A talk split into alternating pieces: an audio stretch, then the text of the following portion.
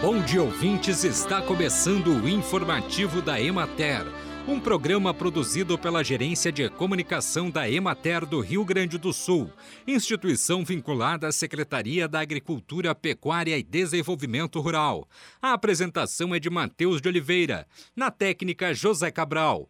Em Vale Real, o cultivo da abobrinha apresenta boa sanidade e qualidade. O regime de chuvas é regular e favorece o bom desenvolvimento da cultura. As viroses são a principal causa de perdas na cultura e a comercialização é realizada a valores entre 15 e 25 reais a caixa de 20 quilos.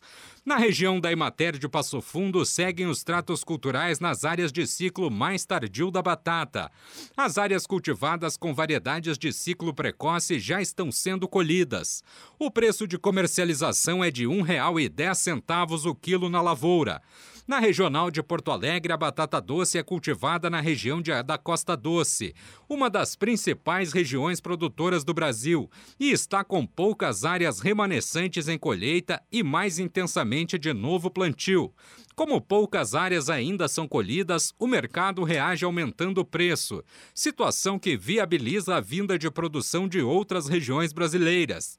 Na região de Pelotas, o desenvolvimento das plantas de moranga cabotiá está reduzido devido à baixa umidade do ar e à secagem do solo. Algumas áreas precoces estão em florescimento e frutificação. Em Erval, o maior produtor de abóbora segue o plantio na regional de Soledade, o cultivo segue com restrição do crescimento em função da falta de umidade do solo. Áreas do cedo estão em fase de formação de frutos, principalmente em municípios onde a chuva foi reduzida, como é o caso de Venâncio Aires.